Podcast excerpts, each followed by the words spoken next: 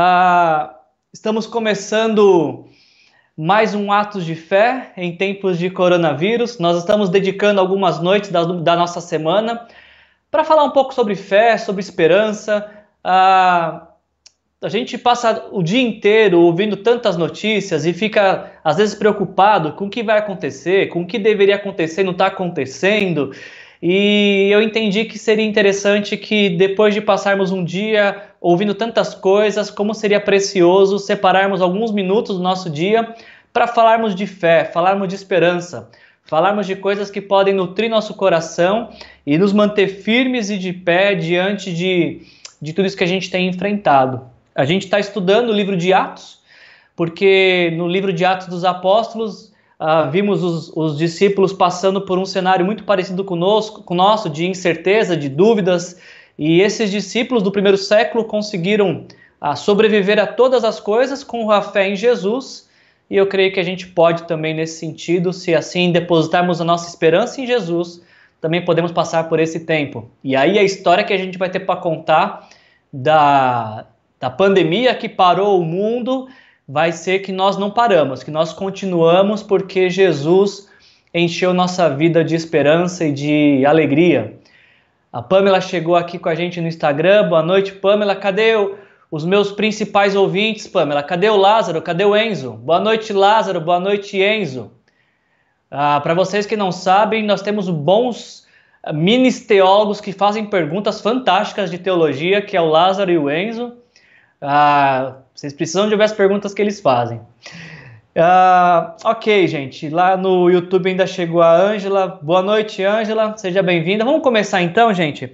Hoje, uh, dando sequência então nesse nosso estudo de Atos, o nosso tema dessa noite é perseguidos, mas não abandonados. Perseguidos, mas não abandonados. A gente vai fazer uma reflexão em Atos capítulo 14, versículos de 1 a 20 perseguidos, vírgula, mas não abandonados. E eu peguei esse título ah, de uma história que o apóstolo Paulo contou, em 2 Coríntios capítulo 4, o apóstolo Paulo fala, sou em tudo atribulado, porém não angustiado, perseguido, mas não abandonado. E aí eu acho que estou confundindo com a letra da música, né? Sou bendito do Senhor, tua promessa é fiel, é a letra de uma outra música. Mas a primeira parte é o texto do apóstolo Paulo. E a gente vai ver na, na nossa história de hoje como que o apóstolo Paulo, junto com Barnabé, passaram por diversas perseguições, mas a perseguição, a opressão, a oposição não impediu que eles continuassem exercendo a sua fé e esperança em Jesus. Então, perseguidos, mas não abandonados, Atos capítulo 14, por favor, me acompanhe na leitura do versículo 1 até o versículo 20. E a minha esperança eu orei por você antes de começar essa live. Eu falei, Senhor, eu não sei quem vai estar presente nessa live ou quem vai acabar nos assistindo depois por vídeo, mas eu sei que quem estiver é porque o Senhor quer falar de uma maneira muito especial. Não sei se você se sente perseguido ou abandonado, mas a minha esperança é que nesta noite Jesus fale ao seu coração e te encha de encorajamento para continuar crendo de que Ele é Senhor, que Ele é soberano, que Ele é o Senhor de toda a história e que Ele te ama e, e se preocupa com a sua vida mais do que você pode imaginar. Vamos mergulhar no texto bíblico? Atos capítulo 14 nos diz as seguintes palavras: Em Icônio, Paulo e Barnabé, como de costume, foram à sinagoga judaica. Ali, falaram de tal modo que veio a crer grande multidão de judeus e gentios. Mas os judeus que se tinham recusado a crer incitaram os gentios e irritaram-lhe os ânimos contra os irmãos. Paulo e Barnabé passaram bastante tempo ali e falando corajosamente do Senhor que confirmava a mensagem da sua graça, realizando sinais e maravilhas pelas mãos deles. O povo da cidade ficou dividido. Alguns estavam a favor dos judeus, outros a favor dos apóstolos. Eh, formou-se uma conspiração de judeus e gentios com seus líderes para maltratá-los e apedrejá-los. Ah, quando eles souberam disso, fugiram para as cidades licaônica de Listra e Derbe e seus arredores, onde continuaram a pregar as boas novas. Então, agora a gente vai para uma outra cidade, eles estavam na cidade de Icônio. Agora, Atos 14, 8, começa a contar para a gente os acontecimentos de uma, de uma outra cidade para onde Paulo e Barnabé foram. Atos 14, 8. Em Listra, havia um homem paralítico dos pés, aleijado desde o nascimento, que vivia ali sentado e nunca tinha andado.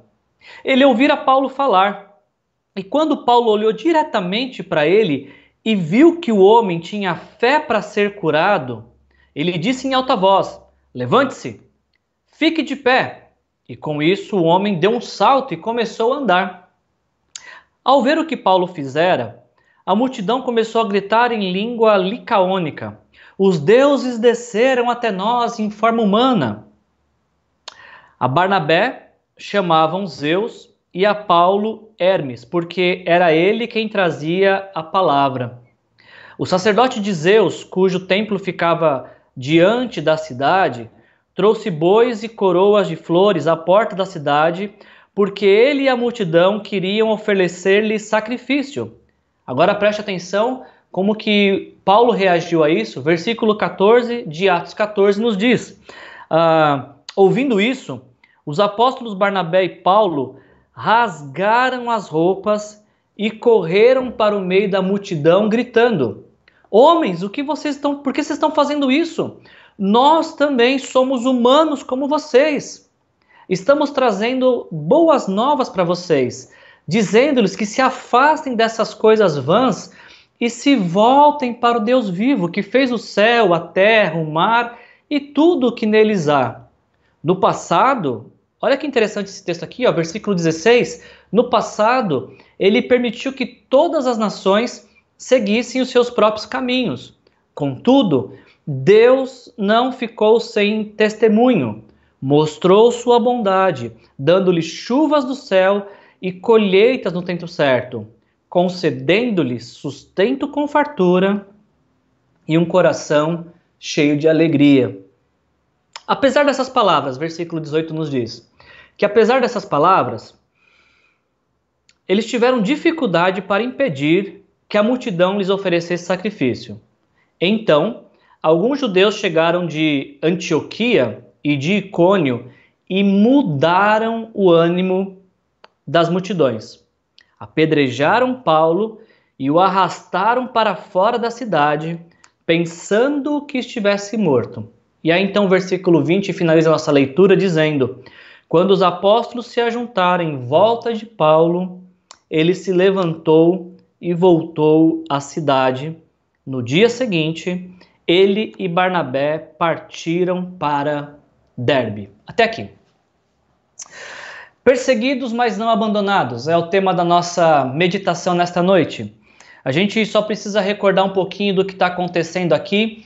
Em Atos capítulo 13, uh, Paulo e Barnabé são separados. O Espírito Santo diz que estava uh, chamando eles para uma obra especial. E aí então a igreja envia Paulo e Barnabé para aquela que seria a primeira viagem missionária que o apóstolo Paulo faria.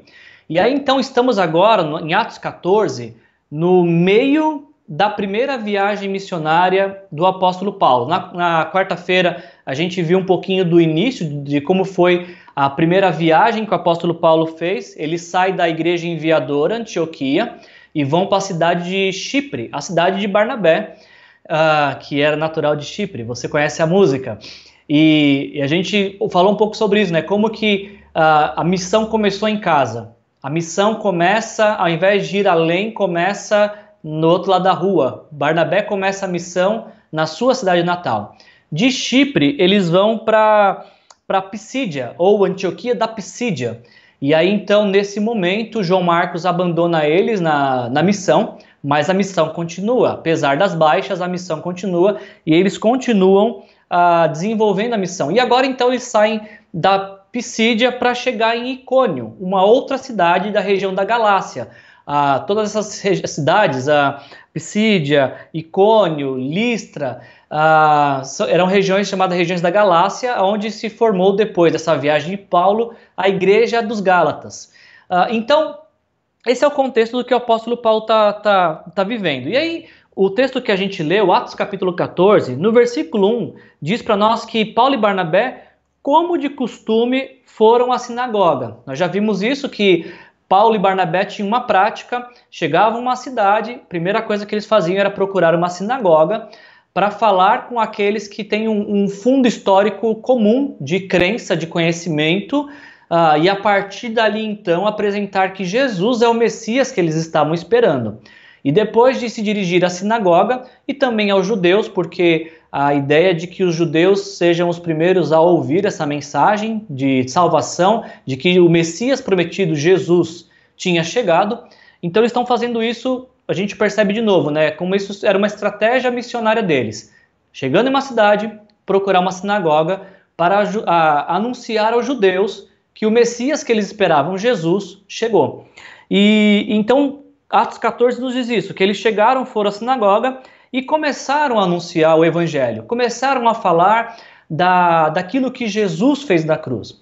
Uma coisa que eu acho bem interessante, logo nesse início de, de versículo, é que, ah, mais uma vez, o escritor de Atos, o historiador Lucas, ele faz questão de mostrar para a gente que, mais uma vez, se formam dois grupos. E parece que isso vai ser constante ah, na vida, na verdade. Sempre vamos ter, quando estamos diante da palavra de Deus, quando estamos diante do Evangelho, das boas novas de Jesus, a boa notícia de que Deus nos ama através de Jesus, sempre vai ter um grupo que vai rejeitar essa mensagem e o grupo que vai acolher. E o grupo que acolhe essa mensagem ah, recebe perdão dos pecados e vida eterna. E quem rejeita essa mensagem acaba se distanciando ainda mais de Deus ah, e tendo atos que comprovam quão distantes estão de Deus.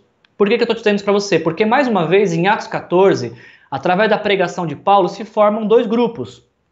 Ah, o primeiro grupo nos diz que quando Paulo pregou, ainda versículo 1 de Atos 14, ah, uma grande multidão veio a crer. Muitos creram quando Paulo falou que Jesus ah, era o Cordeiro de Deus que tirava o pecado do mundo, que Jesus morreu ah, para que pudéssemos viver. Mas o versículo 2 mostra um segundo grupo que surge essa pregação. Os judeus que tinham recusado a crer, não apenas recusaram a crer, como também incitaram a multidão ah, para ir contra Paulo e Barnabé. Percebe que há dois grupos, eles andam juntos esses grupos, tanto o grupo que crê quanto o grupo que rejeita a mensagem de salvação. É, eu poderia parar aqui rapidamente para te perguntar de qual grupo você faz parte. Eu acredito que você faz parte do grupo que está acolhendo essa mensagem, a mensagem de não a mensagem do Wilson, a mensagem de salvação, a mensagem que Jesus te ama. Isso, esse é o motivo pelo qual você está aqui numa sexta-feira à noite e uma live para ouvir de fé. Creio que de alguma maneira Deus está falando no seu coração. O fato de você procurar uma live que vai falar de Jesus mostra que você tem interesse pela palavra de salvação.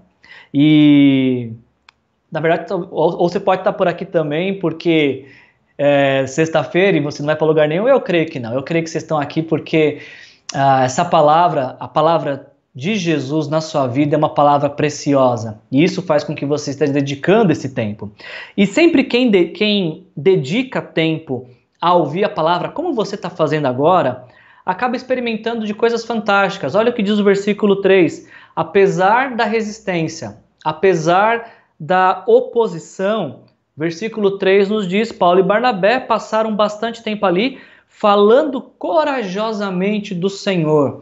É, isso me inspira um, um, certo sentido de pensar que, apesar de toda a dificuldade que encontramos às vezes de ou, dar ouvidos à palavra de Deus, de se aproximar de Deus pela fé, de viver uma vida coerente com a fé em Deus, por mais que a vida nos apresente diversos empecilhos e, e viver de maneira fiel, de maneira uh, rendida ao amor de Jesus, é remar contra a maré, apesar disso, apesar disso, é possível viver essa vida de fé que Jesus nos, nos, uh, convida a ter, é possível fazer isso de forma corajosa. Paulo e Barnabé, apesar de toda oposição, continuaram falando de maneira corajosamente. Ah, quando eles foram perseguidos, quando a perseguição chegou num extremo, ah, que eles foram obrigados, versículo 5, uh, perdão, versículo 6, eles foram obrigados a fugir da cidade de Icônio, porque estavam sob ameaça de apedrejamento, e naquele primeiro século, no cenário judeu, a, o apedrejamento era uma condenação de morte. Você, as pessoas morriam sob pena de apedrejamento. Então, Paulo e Barnabé, quando eles percebem que eles estão tendo ameaça de morte, eles saem da cidade de Icônio. Só que você acha que eles pararam de, de servir a Deus e de viver a missão que, que o Espírito Santo tinha convidado eles? Claro que não, porque o versículo 7 diz que quando eles souberam dessa ameaça de morte, fugiram para as cidades licaônicas de Listra e Derbe, seus arredores, onde continuaram a pregar as boas novas. Sempre que você der um passo de fé, pode ser que você encontre também oposição e opositores no meio do caminho. E aí eu preciso te perguntar nesse sentido, uh, o que é que Deus tem te falado nesses dias? Nesses dias que você tem desejado exercer fé, confiança em Deus, o que é que você tem ouvido tanto de Deus quanto de oposição? Existe algo que tem te aproximado de Deus para que você continue a viver essa vida corajosamente em Jesus?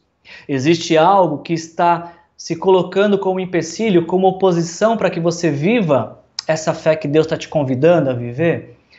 A, a palavra que nos motiva a fé e a palavra que vai tentar motivar a, o desânimo, elas andam juntas. E a gente tem que escolher a qual delas a gente vai dar ouvido. Nesta noite, é qual delas você dá ouvido? Você dá ouvido à palavra de fé, a palavra de que Deus falando com você, estou com você, não desista, continue, eu te amo.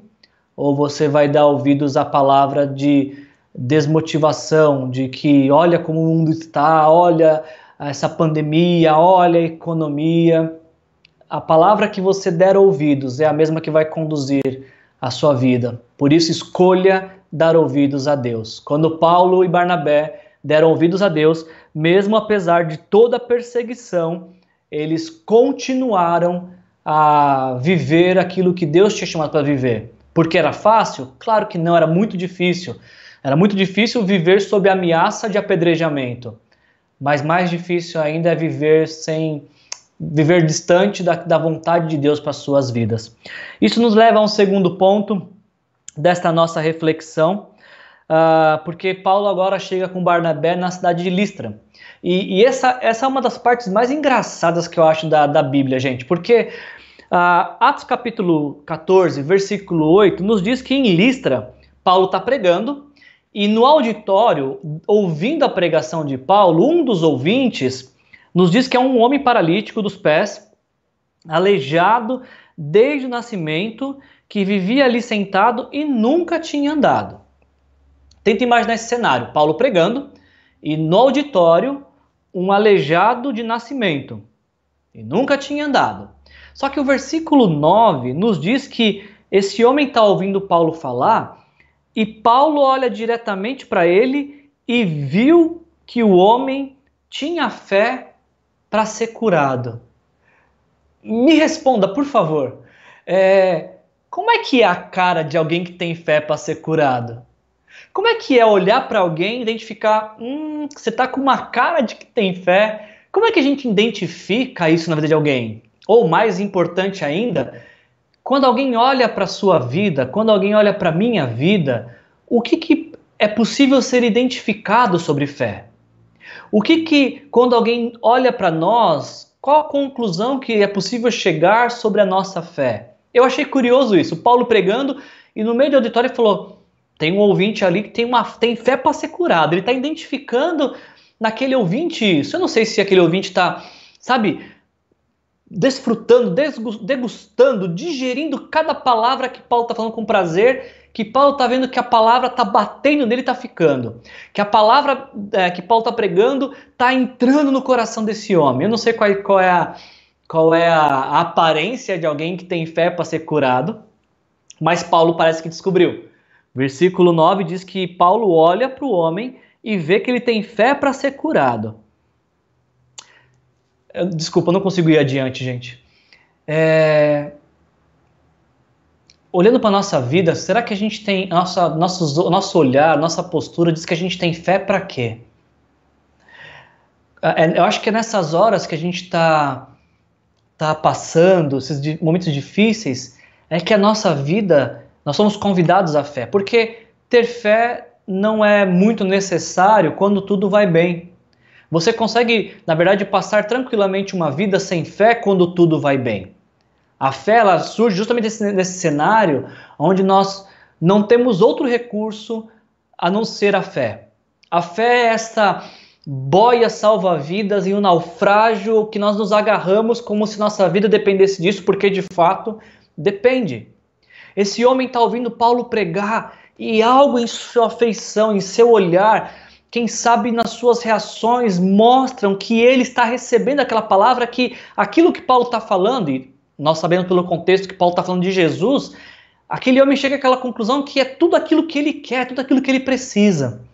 E aí então o apóstolo Paulo, vendo que o homem tinha fé para ser curado, versículo 10, Paulo uh, abençoa aquele homem com uma palavra, fala: levante-se, levante-se, fique de pé, ande. Ah, como é que alguém que nunca andou, do nada fica de pé? Como é que Paulo olha para um homem que é paralítico de infância e fala fique de pé? É algo sobrenatural, é algo poderoso, é algo de Deus para o coração de Paulo e para o coração daquele homem. E aí então aquele, aquele grupo vivencia este milagre. Um homem que tem fé para ser curado, um homem que tem fé para pregar, o apóstolo Paulo, e quando junta a pregação de um homem de fé com um ouvinte de fé, o resultado é Deus operando de uma maneira sobrenatural. Aquele homem se coloca de pé e o homem que nunca andou agora está saltando, está andando, está pulando. Ah, isso nos lembra a história de Atos capítulo 3, né, de Pedro e João na porta do templo, quando aconteceu a mesma coisa, um mendigo pediu é, esmola para ele, mas eles, aí eles falaram: Não tenho prata nem ouro, mas o que eu tenho eu te dou. E aquele homem também se levantou e começou a andar. Só que teve um problema aqui.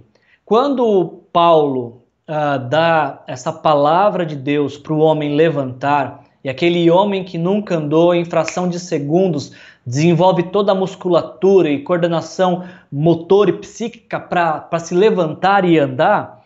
Versículo 11 nos diz que quando a multidão viu isso, a multidão confundiu isso. A multidão que estava vendo achou que deuses, e no plural aqui, mais especificamente os deuses. Uh, os deuses romanos, se não estiver enganado, Zeus e Hermes, uh, acharam que Paulo e Barnabé era a representação humana dos deuses Zeus e Hermes. E aí queriam começar a cultuar Paulo e Barnabé. Por conta desse feito de um homem ser curado, uh, os ouvintes acharam que Paulo era uma representação divina. E começaram a querer cultuar e fazer rituais para eles. E sabe, gente, é, é curioso pensar de que talvez numa proporção menor, nos nossos dias, muitas pessoas aceitam isso. Tanto a tornar homens sagrados, fazer com que alguns homens pareçam ser sagrados, quanto a receber alguma, é, algum olhar de expectativa, de, de aceitação de ser tido como uma pessoa sagrada. É importante olharmos para esse texto e percebemos que não existem homens sagrados, não existem homens perfeitos. O único homem que é uma representação uh, dos céus para nós é o Senhor Jesus. O Senhor Jesus é a nossa demonstração de Deus se vestindo de humanidade e entrando na história. E Paulo tem consciência disso, tanto que Paulo ele rapidamente ele rejeita essas palavras. Rapidamente ele abomina ser idolatrado, ele abomina ser tido como um homem sagrado porque sabia que não era. E mais importante que tudo isso, Paulo sabia que não foram suas virtudes, a sua performance espiritual, não foi a sua piedade que fez aquele homem ser curado. Foi Jesus, é o poder de Jesus atuando na vida daquele homem. E é por isso que Paulo rejeita. Não, não isso não é meu. Paulo fala isso em versículo 15 de Atos 14. Homens, por que vocês estão fazendo isso? Por que vocês estão tendo a gente por, por homens sagrados? Por que vocês querem ah, nos sacralizar, nos colocar em um pedestal como se fôssemos dignos de reverência? Não somos. Paulo fala isso. Nós somos humanos como vocês. E mais, a gente está trazendo para vocês as boas novas justamente para que vocês se afastem disso. Se afastem desta ideia de homens sagrados, de homens que tentam ocupar o lugar de Deus na vida de vocês. Deus, a, a, a palavra nos diz isso em Isaías: Deus não divide a sua glória com ninguém.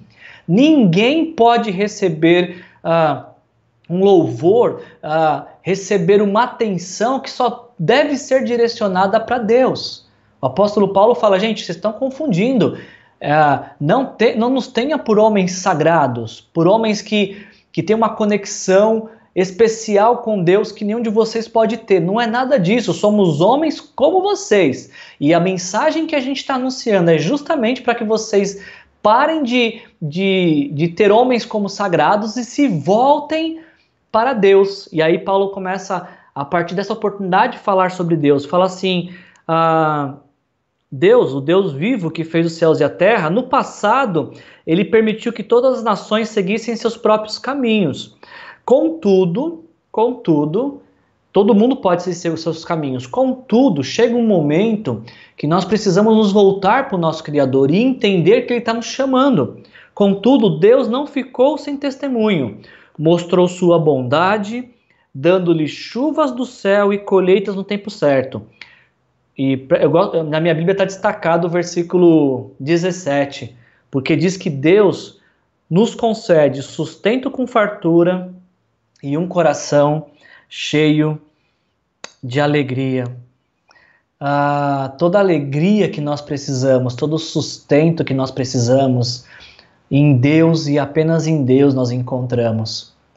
Já pensou como seria maravilhoso se nesta noite você abrisse o coração para Deus e falasse: Deus, esse coração está tão ansioso, está tão preocupado, quem sabe está tão sombrio, e eu preciso que ele seja cheio de outras coisas. Me enche, Senhor, com a sua alegria. Paulo diz isso: voltem-se para Deus, para o Deus vivo porque ele lhes concede sustento com fartura e um coração cheio de alegria. Um coração cheio de alegria só Jesus pode te dar. Eu vou repetir isso. Um coração cheio de alegria só Jesus pode te dar. Se você sente que está faltando alegria na sua vida, peça para Jesus encher seu coração de alegria, porque só Ele pode fazer isso. Nada mais ninguém mais pode fazer. Apenas Jesus pode encher o teu coração de alegria, independente de qual seja o tamanho e motivo da sua tristeza. Jesus pode te encher de alegria nesta hora, nesta noite, nesse exato momento, se assim você pedir para Ele. E aí então a gente caminha para o último momento da nossa história e último ponto, porque nos diz o versículo 19 que depois que o apóstolo Paulo trouxe essa pregação falando: gente, olha para Jesus, volte-se para Deus, é Ele que vai encher o coração de vocês de alegria. A fartura, a provisão que vocês desfrutam, a chuva do céu, é Deus que manda, então voltem-se para Ele. Quando Paulo acaba essa pregação, chega aquele grupo que no versículo 5 do nosso texto estava intentando apedrejar Paulo e Barnabé, mais especificamente Paulo, porque Paulo era o mensageiro. Aquele plano lá no começo da história, na cidade de Icônio, de matar Paulo por apedrejamento, agora parece que é, é, é, é concluído ou tentado se concluir aqui no versículo 19, porque nos versículos 19 é que alguns judeus chegaram de Antioquia e de Icônio e mudaram o ânimo da multidão. Ou seja, essa multidão que estava querendo idolatrar Paulo e Barnabé. Essa multidão que está exaltando Paulo por conta da cura do aleijado. Essa multidão que está exaltando, colocando Paulo em um pedestal e tendo ele como um homem sagrado por tudo aquilo que aconteceu. Essa mesma multidão agora está querendo apedrejar Paulo. Não parece estranho para você a ideia de ser apedrejado por alguém que estava há pouco tempo falando tão bem de você? Não parece estranha essa ideia de ser apedrejado uh, por alguém que estava dizendo que te queria tão bem? Paulo tem essa experiência que muda tão rápido. Em um momento, ele é colocado em destaque. Em pouco momento depois, uh, quando houve alguma, quando os judeus chegam e mudam o ano da multidão, essa multidão está apedrejando Paulo. Interessante isso, né? Nos diz o texto isso, de que a mesma multidão que estava celebrando os feitos de Paulo agora o está apedrejando. Uh, e aí nos diz o texto, uh, para mim, um dos textos mais emblemáticos do livro de Atos, porque uh, versículo 19 ainda nos diz que essa multidão apedrejou Paulo e o arrastou para fora da cidade, pensando que estivesse morto. Eu preciso fazer uma pausa com você aqui rapidinho para pensar com vocês em algumas coisas. É, acabei de falar para vocês que no primeiro século, uma morte, uma condenação de morte era morte por apedrejamento. Algumas pessoas, dependendo de, algum, de alguns crimes, a condenação era a pena de morte por apedrejamento. Então, se existia alguém que era perito em apedrejamento, era esse povo, ok? Se existia alguém que sabia da pedrada, eram esses homens. E eles então pegam o apóstolo Paulo e, e, e o atacam com pedras. E eles pensam que Paulo está morto, que deu certo a execução, que eles conseguiram matar o apóstolo Paulo. Ah, agora, a pergunta que eu te faço é: como é que esses homens chegaram a essa conclusão? Como é que esses homens que vivem em uma sociedade que tem a pena de morte por apedrejamento como algo comum, concluem que Paulo está morto. Eu tenho duas teorias. A mais antiga que eu tinha quando eu li esse texto, eu pensava que Paulo tomou as pedradas e se fingiu de morto. Aí ele se finge de morto e aí a hora que o pessoal vai embora, ele abre um olho assim para ver se alguém já foi, e todo mundo foi, ele já levanta, sacode a poeira e vai embora. Eu, eu sempre que eu li esse texto, eu pensava que foi assim que aconteceu. Paulo foi apedrejado e aí se fingiu de morto e depois todo mundo foi embora, ele não tem mais ninguém? Não. Aí levanta e vão embora.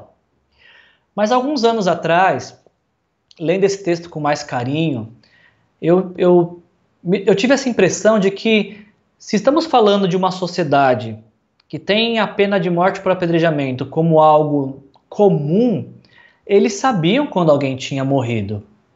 Então a gente tem que considerar duas coisas aqui ou de fato o apóstolo Paulo morreu nesse episódio, essa é, um, é uma hipótese, ou a outra hipótese é que ele ficou gravemente ferido ao ponto de dar a impressão que tinha morrido. Não há uma terceira possibilidade aqui. Com qual das duas você fica? O apóstolo Paulo morreu ou ficou gravemente ferido? Se você é como eu e imagina, supõe que o apóstolo Paulo morreu nesse episódio, é, isso explicaria para nós o que o apóstolo Paulo iria falar depois em 2 Coríntios capítulo 12, quando ele fala que ele teve uma experiência que ele foi aos céus e teve visões celestiais. É, é, se, se houve um momento que isso aconteceu, talvez em Atos 14 seja esse momento. De fato, Paulo morreu, uh, subiu aos céus, teve visões celestiais e depois ressuscitou. Essa é uma possibilidade. A outra possibilidade, tudo bem, Wilson, acho que é difícil pensar nisso. Vamos ficar com a segunda possibilidade, que Paulo foi brutalmente apedrejado ao ponto de dar a entender que tinha morrido. Seja uma consideração que você tiver, que Paulo morreu, ou que estava uh, profundamente. Voltei no Instagram, a gente ia dar uma travada? Acho que eu voltei. Seja uma das duas possibilidades, ou Paulo estava profundamente ferido ou morto, é, é curioso olharmos o versículo 20, porque diz que quando os discípulos rodearam Paulo, quando os discípulos se ajuntaram em volta de Paulo, ele se levantou e voltou à cidade. Esse texto para mim ele é profundo, porque Paulo está morto ou aparentemente morto, com aparência de morto, profundamente ferido, e um grupo de discípulos está ao redor de Paulo. Um grupo de discípulos se coloca ao redor dele. E, e, não, e não seria difícil imaginar que esse grupo de discípulos está orando por Paulo. está clamando a Deus por sua vida e algo sobrenatural acontece, seja a ressurreição de Paulo, como eu acredito, ou a, a cura dos ferimentos, que também é uma possibilidade para que seja ao ponto de Paulo levantar e voltar para a cidade. E seja um ponto ou seja outro, o que eu queria destacar para você é justamente isso: a importância de nós estarmos cercados por discípulos de Jesus, de termos discípulos de Jesus ao nosso redor, orando a Deus por nossa cura, orando a Deus pelo renovo da nossa vida, orando a Deus para que nós possamos ah, ter condições de retomar nossa caminhada. Hoje eu tive uma grata alegria, algo que foi fantástico. Estava trabalhando durante a tarde e foi difícil trabalhar hoje à tarde porque me colocaram num grupo uh, de amigos de, de igreja, que fomos todos grupo, do mesmo grupo de jovens, e amigos por, que eu conheço há 23 anos. A, a, a Ju está aqui com a gente, Juliana Vasconcelos 1977. Ju, eu sei que você não queria que falasse muito de, de tempo, né? Mas é isso, Ju. As fotos que a gente compartilhou hoje são de 23 anos, 20, 23 anos. E olhando para essas fotos hoje, eu fiquei percebendo como que durante toda a minha vida eu tive rodeado de discípulos de Jesus. E eu consigo olhar para a minha história e ver ah, momentos emblemáticos onde eu estava ferido, onde eu estava desfalecido, não literalmente, mas sabe, desanimado, rendido, vencido. E aí, porque estava cercado por discípulos, rodeado por discípulos de Jesus, a minha vida foi colocada de pé. Obrigado, Ju, pelo, pelas fotos de hoje, obrigado pelas conversas. Eu fiquei fora do grupo, Ju, por acho que uns 15 minutos. Quando voltei, já tinha 70 mensagens, já um monte de foto. Foi muito especial a tarde de hoje e isso pode acontecer diariamente comigo e com você. Quando nós ah, nos permitimos ser rodeados por discípulos de Jesus, quando a gente decide, escolhe viver em uma comunidade de fé de discípulos de Jesus, nós passamos a ter pessoas que cuidam de nós, pessoas que nos amam, pessoas que investem ah, em nossas vidas. E é justamente o fato de podermos nos rodear de discípulos de Jesus é que ah, podemos ter condições de ser colocados de pé em momentos de dificuldade, ser curados em tempos de feridas, ser uh, levantado cada vez que a gente vier a cair. O apóstolo Paulo foi apedrejado, mas sabe o que fez com que ele levantasse do chão? Alguns discípulos rodearam Paulo, se ajuntaram em volta de Paulo, para que ele pudesse levantar e voltar para a missão que Deus tinha chamado ele. Eu encerro esse nosso tempo hoje uh, levantando alguns pontos do que conversamos. Talvez uh, essa noite Jesus está te convidando a viver a fé corajosamente, uh, independente de quais sejam as consequências. Foi assim com Paulo e Barnabé na cidade de Icônio, que apesar da oposição, falavam corajosamente do Senhor, e o Senhor, por sua vez, confirmava a mensagem de sua graça, realizando sinais e maravilhas pela mão deles. Atos 14, 3. Será que Jesus não está chamando aí você nesta noite para vivermos a fé ah, de forma corajosa, vivemos a fé ah, não importando quais sejam as consequências, até onde essa fé nos leve? Pode ser que a fé em Jesus te leve a ficar em paz quando o mundo inteiro está revirado, ansioso, e algumas pessoas podem até perguntar, mas você não está preocupado? Olha como está a economia, olha como está a pandemia, vai todo mundo ficar contaminado. E você lá sossegado, em paz, a pessoa fala, mas por que você está com tanta paz? Você fala, é porque Jesus encheu meu coração de alegria. Atos 14, 17. Talvez esse seja um outro desafio dessa reflexão desta noite, né? Você precisa de alegria? Essa alegria que você precisa tem de sobra na vida e na caminhada com Jesus. E um último desafio para mim esse esse é um desafio constante.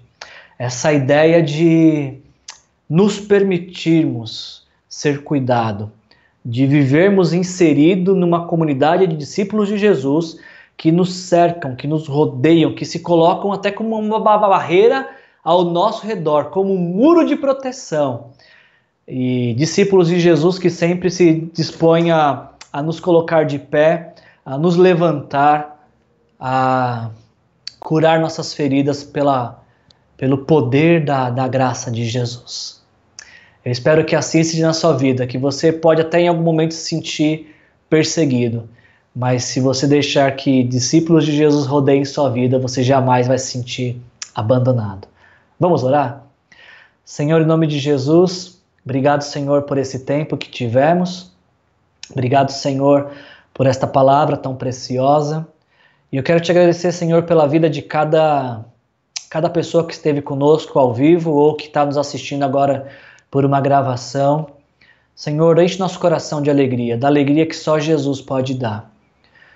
Nos coloca, Senhor, desperta em nós essa, essa, essa necessidade da realidade, da importância de vivermos em uma comunidade de discípulos de Jesus, de pessoas que vão batalhar por nós em oração, que vão nos ajudar a levantar sempre que cairmos, que vão ser instrumentos da Sua graça para curar nossas feridas.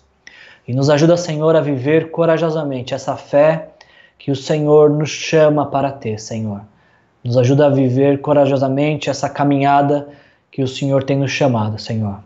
Eu te agradeço, Senhor, e peço que o Senhor abençoe cada vida aqui presente, cada pessoa que está diante desta mensagem agora. Em nome de Jesus. Amém.